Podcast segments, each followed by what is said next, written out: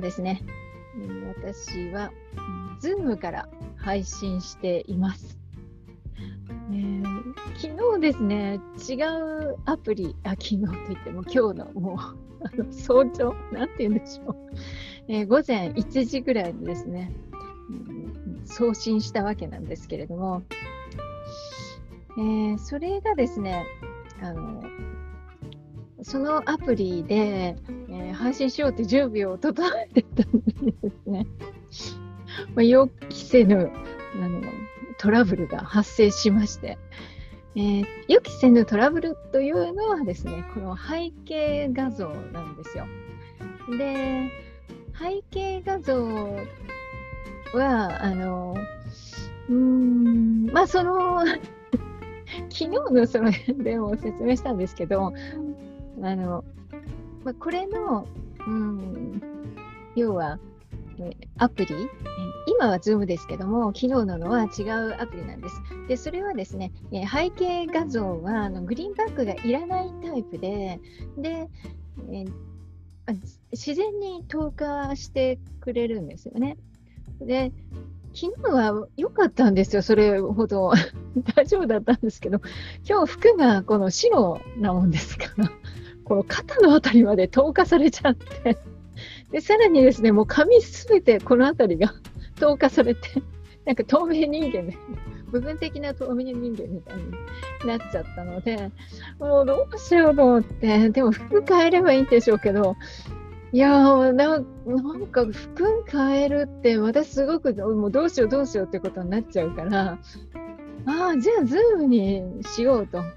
でも Zoom にするなら、今度はあの背景画像もそれなりにまた変えなきゃっていうんで、せっせと背景画像作りをしてですね、今はグリーンバックで、えー、 Zoom に、えー、しています。ですから、本当はあのその新しいアプリになりたいなと思って、えー、いたんですけどね、まあ、残念ながらあの今日はちょっと、えー、服がね、そういうふうに、まあ、昨日も髪の毛はね、あの透過してたんです、少し。まあ、少しっていうか、かなりなんです で、だからまあちょっとなと思ったけど、服がそれほどでもなかったので、まあいいかと思ったんですが、まあ、これは背景画像がどういう背景画像でも、服の色によって、その透過の仕方っていうのが違うというの勉強になりました。はいまあ、私はこのライブにしろ、えー、こういうオンライン上で、うん、やるときには、まあ、服の、まあ、イメージというかカラーっていうのを基本決めているんですね。で、あの、オフラインの時でもですね、いつもそうなんですけども、えー、死っていうのは非常に多いんですよ。ですから、もうこの服の方を変えるって選択肢よりもそれ以外を変えたいって感じだったですね。うんまあ、カラーについてですね、まあ、あまり男性の方はそれほど、まあ、こだわらないみたいなんですけども、女性はやっぱりこだわっちゃいますけど、まあ、自分自身が一番こだわるんですけどね。はい、えー、そういうことで、今日から、うん、Facebook ページだけで、え、ライブをやることにしました。で、今まではあのテストだったし、ね、じゃあテストとどう違うのかって言われても、あまり変わってないかもしれないんですが、えーまあ、実際にね、えー、自分の個人アカウントじゃなくて、Facebook ページの方だけで、Facebook のね、2つじゃなくて、今までも同時配信してたんですけども、まあ、こちらの方だけでって思います。で、なぜかというと、あの、私の受講生の方のためだったり、また私がお伝えしている、ビジネスコミュニケーションとか、インストラクションスキルとか、ね、ズーム関係とか、オンラインで お教えするようなあのテーマについてですね、えー、そういうものを発信していこうと思っているからです。で、えー、まあ、対象はですね、私、最初はです、この受講生の方がメインだろうと思っていまして、で、前回も、この、どうするつかみ作りっていうテーマも 無敵のプレゼンテーショントーク術っていうコースを学んでいる方向けにって思ったんですね。でところがですね、1回やったらですね、いろいろご質問いただいたりとか、感想をいただいたんですが、そもそも、つかみって、えどういうものなの？っていうご質問をいただいたりとか もありますし、また、あの全く受講もしてない方でもですね、あ、つかみって本当難しいよねと、どうしたらいいんだろうっていうようなことのご質問いただいたものですから、いやもうあんまりね、そう限定しないで、興味がある方に見ていただければいいなと。プレゼンテーションスキルっていうね、テーマで、えー、ご興味がある、そういう方向けにと。まあ、もちろんその回その回で、えーまあ、ちょっとね、その対象者を絞らせていただくことはあると思うんですけども、そういう、はい、受講者限定っていうふうにはあまり、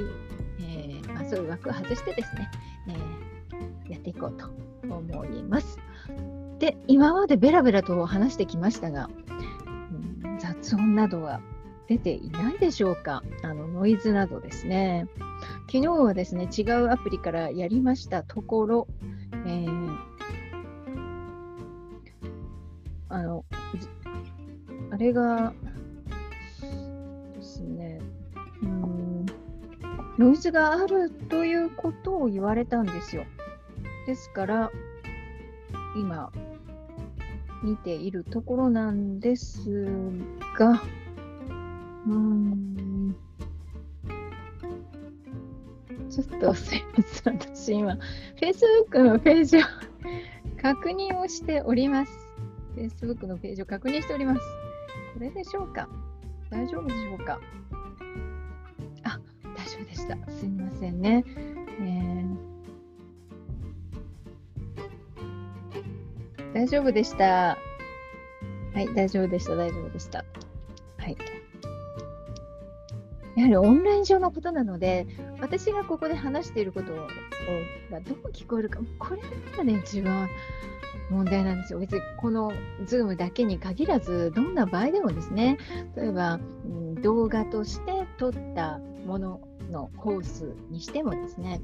えー、今私はユーデミーに、うん、コースをいくつか出して、えー、3つですね、出していますし、それから、ね、オンラインスクールっていうことで、えー、コースを出しているんですけれども、そこでも、やはり一番気になるのは、音なんですよね。えー、音。まあ、なぜかというと、音っていうのはもう聞き取れなければ聞かなかったと同じですし、そこに何かノイズがあると、すっごいストレスになるんですよね。ノイズのストレスというとですね、もう最近あまりも敏感になりすぎてるのかもしれませんが、JR に乗った時に、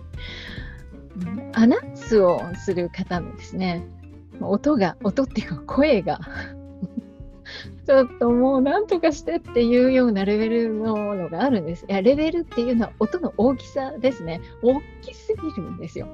で人によって小さかったり、人によって大きかったりして、で、今朝非常に早かったもんですから、もうなんかぼやーっとしてるところに、すっごいボリュームでですね、毎回毎回駅ごとに、アナウンスがあるんで、えー、もう大変辛かったですね。でもこれはね、自動アナウンスにすればいいと思うんですよ。でもまだ JR 東海は、えー、まだまだで、えー、むしろですね、えー、英語のアナウンスまでさせちゃったりして えー、車掌さんたち大変だなって思いながら、えー、聞いていますけれども、まあ、あの敏感になってくるとですねどうしてもいろんなものが入ってくるだから私も敏感になりすぎてるんじゃないかと最近思っています。えー、少しでもね、でもいい音で聞いていただきたいなって思ってますので、もしこれをご覧になって、なんか、こういうのが耳障りだよとか、もっとこんな風にしたらどうですかとかいうご提案とかですね、ご指摘あれば、ぜひコメントでも何でも結構ですのでお寄せください。では前置きが長くなっちゃいましたけれども、今日はプレゼンテーションスキル、どうするつかみ作りっていうのはパート2と。ね、最初の時はパート1じゃなくて、あのとりあえず、まあ、あのそのテーマで お伝えしたって感じなんですけど、2回目なのでパート2ということで進めていきたいと思います。えー、で、そのつかみなんですけども、もう、あの、まあ、受講されてない方で、それからつかみっていうものが、まあ、どんなものなのかとか、その重要性っていうのはいまいちよくわからない。本当にあのやった方がいいんだろうけど、あまり考えれないよっていう方もいらっしゃると思うんですね。で、えー、そういう方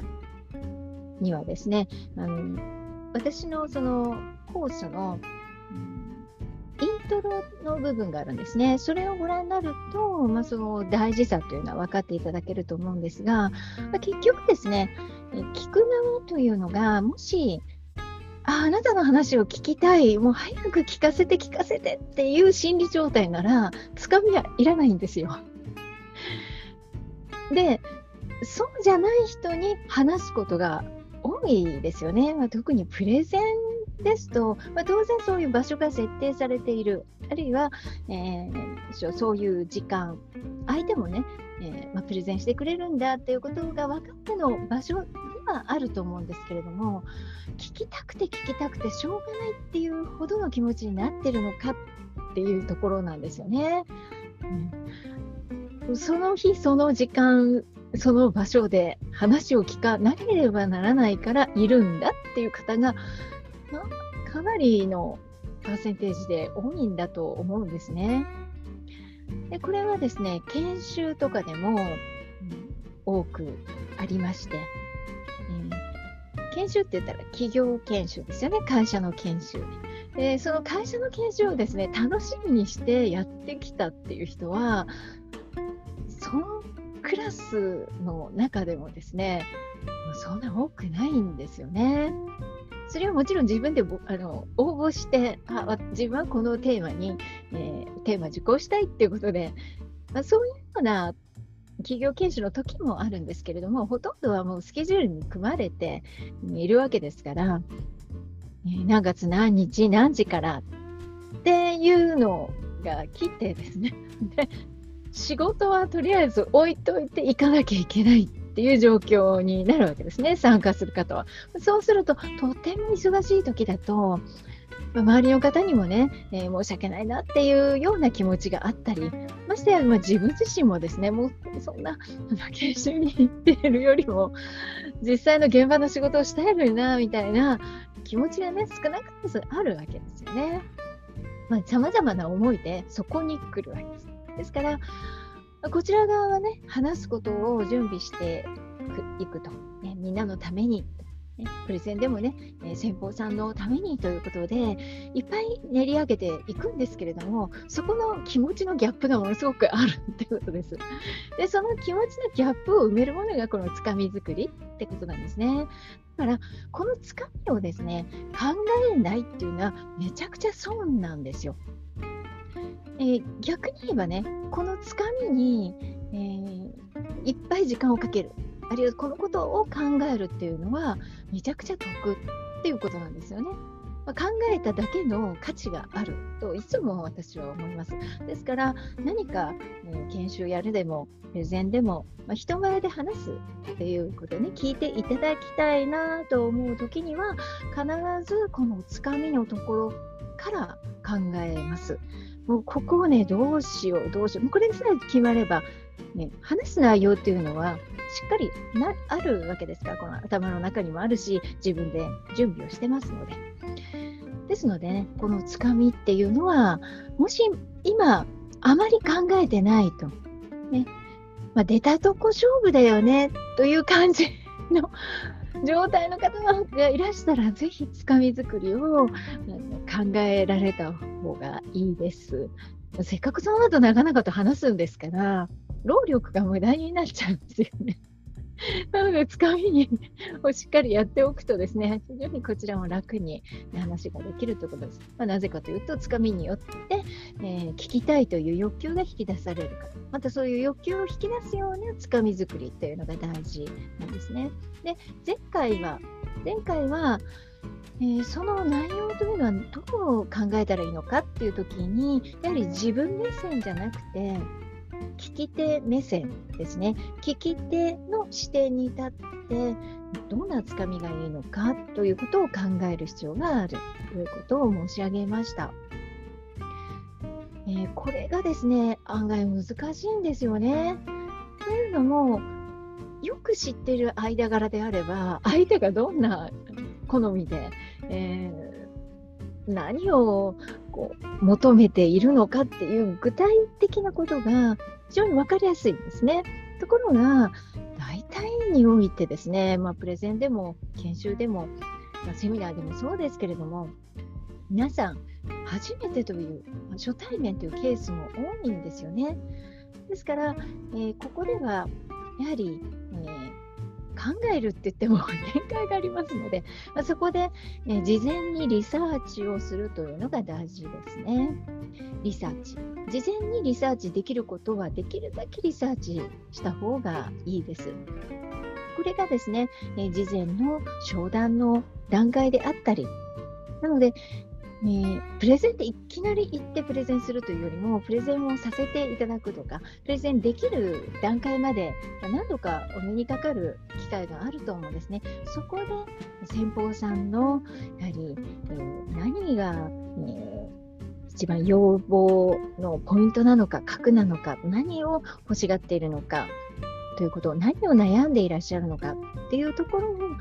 具体的に聞き出していく。そういったことをやっていくと、それが結果的に成功するプレゼンにつながるわけですね。そこで、え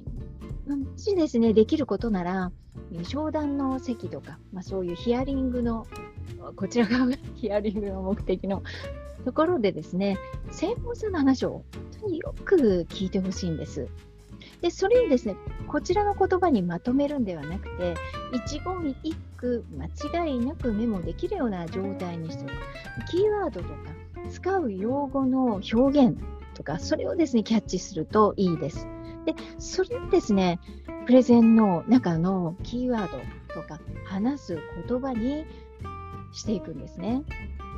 やはり人というのは使う言葉というのがそれぞれ概念しっかりあった上で、まあ、言葉に出していくわけですけれども同じことを指しているのに違う言葉を使っていたり同じ言葉を使っているのにちょっと違うニュアンスだったりってことありますよね。だからそこで、えー、いや私はこういう言葉が、うん、正しいと思うからとかね うちの会社ではこう呼んでるからっていうようなことで、えー、そればっかりで押し通すんではなくてそこの言葉と言葉を一致させるその前段階としてまずは先方さんの使っている言葉を使っていく。でその言葉は私どもではこのような言葉で表現するんですよということを、まあ、このような 表現じゃなくてねそういった形で少しずつ転換していくような感じ。でこれはどうしていいのかというと人というのは自分が日頃使っていること、馴染んでいること、知っていること、よく理解できること、すんなり理解できる。もうこれが好きなんですね。ですから、好きなワードが出てくるだけですっと